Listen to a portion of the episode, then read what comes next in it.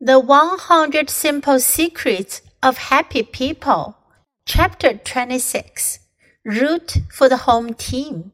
Living with the ups and downs of your area's favorite sports team will help you feel a part of the community and show you how much you have in common with your neighbors.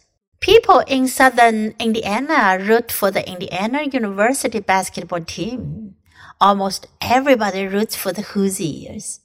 What's neat about that is that people from all walks of life immediately have something in common.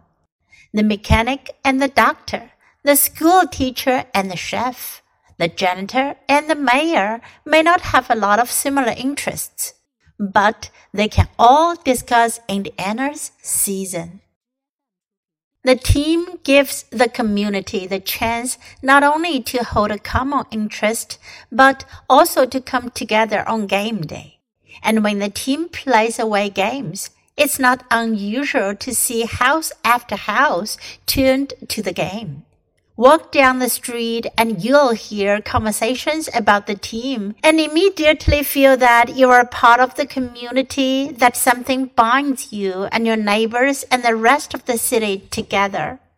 Stanley, a lifelong Indiana fan, planned his wedding around the Indiana basketball schedule. His wife to be didn't mind, though. They had met at an Indiana game.